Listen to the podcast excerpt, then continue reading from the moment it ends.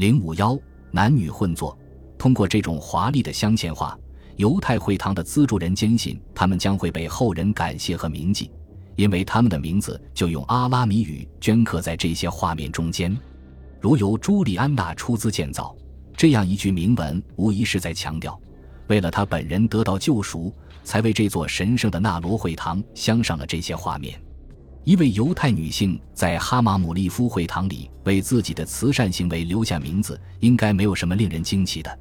女性在密室那中扮演的角色受到严格的限制，一直是作为男性针对他们的权利和要求做出裁定的接受者而出现的。但这样的角色对于社会现实来说可能是一种误导。当时的实际情况是，男人和女人在犹太会堂里是肩并肩的混坐在一起的，从来也没有分区而坐。事实上，不管是托拉还是密室那，都没有讨论过这个话题。而且，从这个时期的犹太会堂出土的大量证据来看，并没有发现任何专用的女性座位区或其他形式的分区迹象。像其他许多被认为是远古犹太人的做法一样，这种强制性制度是在很多个世纪后才建立起来的。也就是说，这在当时是一种创新，并不是一种传统。放弃五体投地的膜拜方式也与此类似，很可能是为了与穆斯林的习俗区别开。密室那的先贤篇中的相关经文曾认为，五体投地应当是一种常规的膜拜形式。然而，这些建于公元三世纪至六世纪的装饰丰富而华美的犹太会堂，动摇了我们有关犹太人诵读托拉和祈祷场所的所有成见。这些会堂的存在，清楚地表明，在犹太教重新构建的初始阶段，实际上在某些方面，不仅文字，而且形象也是其重要的组成部分。正是通过这种不可或缺的形式，犹太教与其周围的文化联系在一起，而不是分离开来。首先，在像哈马姆利夫、泰巴列、西索波利斯或瑟弗利斯这类城市中一些富裕家庭里，当时都可以看到这样的镶嵌画，不仅仅是具有生命的动物和植物，并且还有人类的形象。这些城市里的犹太会堂，像普通的犹太生活一样，可以说是一种文化上的奇妙延伸，而不是一种故意的躲避或退却。这些镶嵌画的风格和题材大多来源于犹太人曾经生活过并且相对来说没有遇到什么麻烦的一帮世界。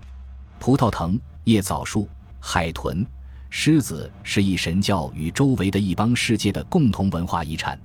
就像在杜拉要塞，戴维霍丹伊里的形象不仅出现在犹太会堂里，也同样出现在基督教堂中。如果需要更多有关犹太教在其孕育和繁荣的文化中坚持开放性原则的证据，可以再看一看这些介于拉比犹太教形成初期的犹太会堂地板，上面镶嵌画中的所谓日历少女正在以不同的表情注视着我们，他们是季节的人格化，每个人物代表一个月份，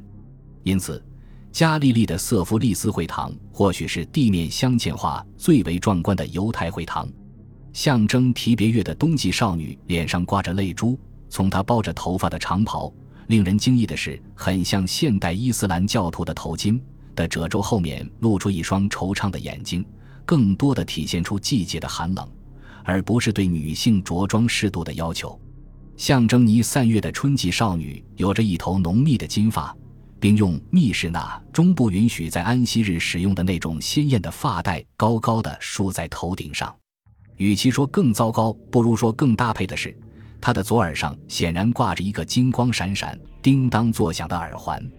象征大摩斯月的夏季少女，则会使人想起当年浮躁的以色列人崇拜金牛犊的岁月。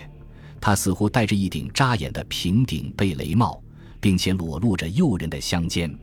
在瑟弗利斯这样的城市里。展示女性美的镶嵌画，以及我们认为那些对上帝不敬的异教徒能够想象出来的所有形象，各种各样的动物，尤其是兔子、鸭子和鹿，在街道两边一排排华丽住宅中的地面上，可以说随处可见。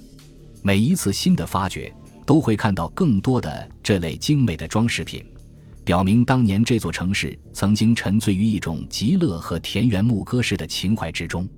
瑟弗利斯的市容装饰得如此华丽，展示出如此多的罗马希腊风格的标志物，在一座巨大的剧场内，甚至建造了高大的放射状回廊。从建筑美学上看，毫无疑问属于一帮古典主义的杰作。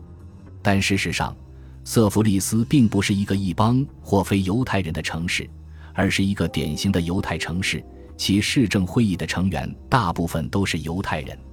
剧场虽然是为犹太人而不是为罗马人建造的，但却像罗马帝国晚期的其他地方一样，上演的是战车比赛和决斗式表演。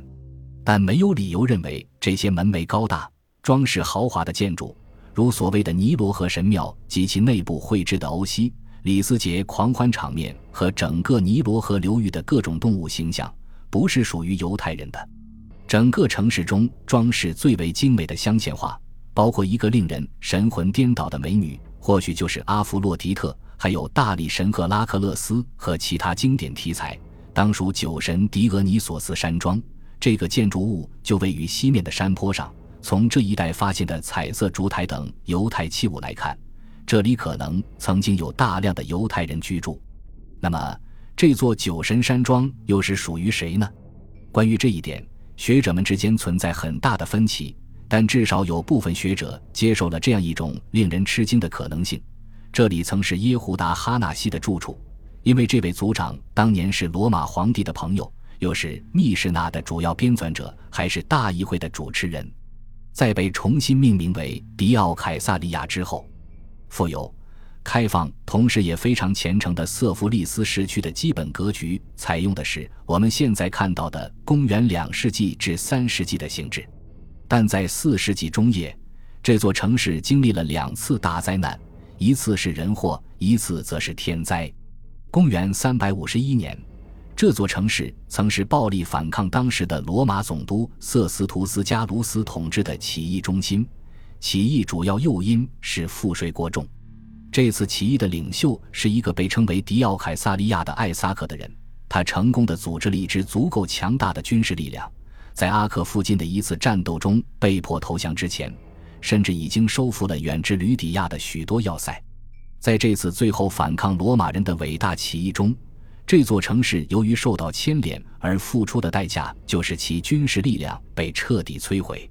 十二年后的公元三百六十三年。一场震中位于加利利的大地震，又将城市的残余部分变成了一片废墟。后来，塞弗利斯迪奥凯撒利亚城得到了重建，宽广的街道恢复了古典主义后期的精致风格。这些新建筑当然也包括犹太会堂。其中一座残留着原有的长方形狭长柱廊，并以其镶嵌画名噪一时的会堂，似乎顺理成章地从一个私人居所变成了公共的神圣空间。其中的镶嵌画即使比不上酒神山庄那样美轮美奂，但依然能给人留下十分深刻的印象。至少可以证明，在拉比犹太教形成初期，曾专门为绘画艺术留下了一席之地。当代的犹太人大都是在这样的一种印象中长大的，在祈祷和诵读托拉的场所，即使有形象出现，也仅限于偶尔且适度的出现在彩色玻璃窗上。但是在瑟弗利斯，犹太会堂以其原始的外表和形式形象，从这一端到另一端，整个地面上铺满了庄严的巨幅镶嵌画，使其他的一切都黯然失色。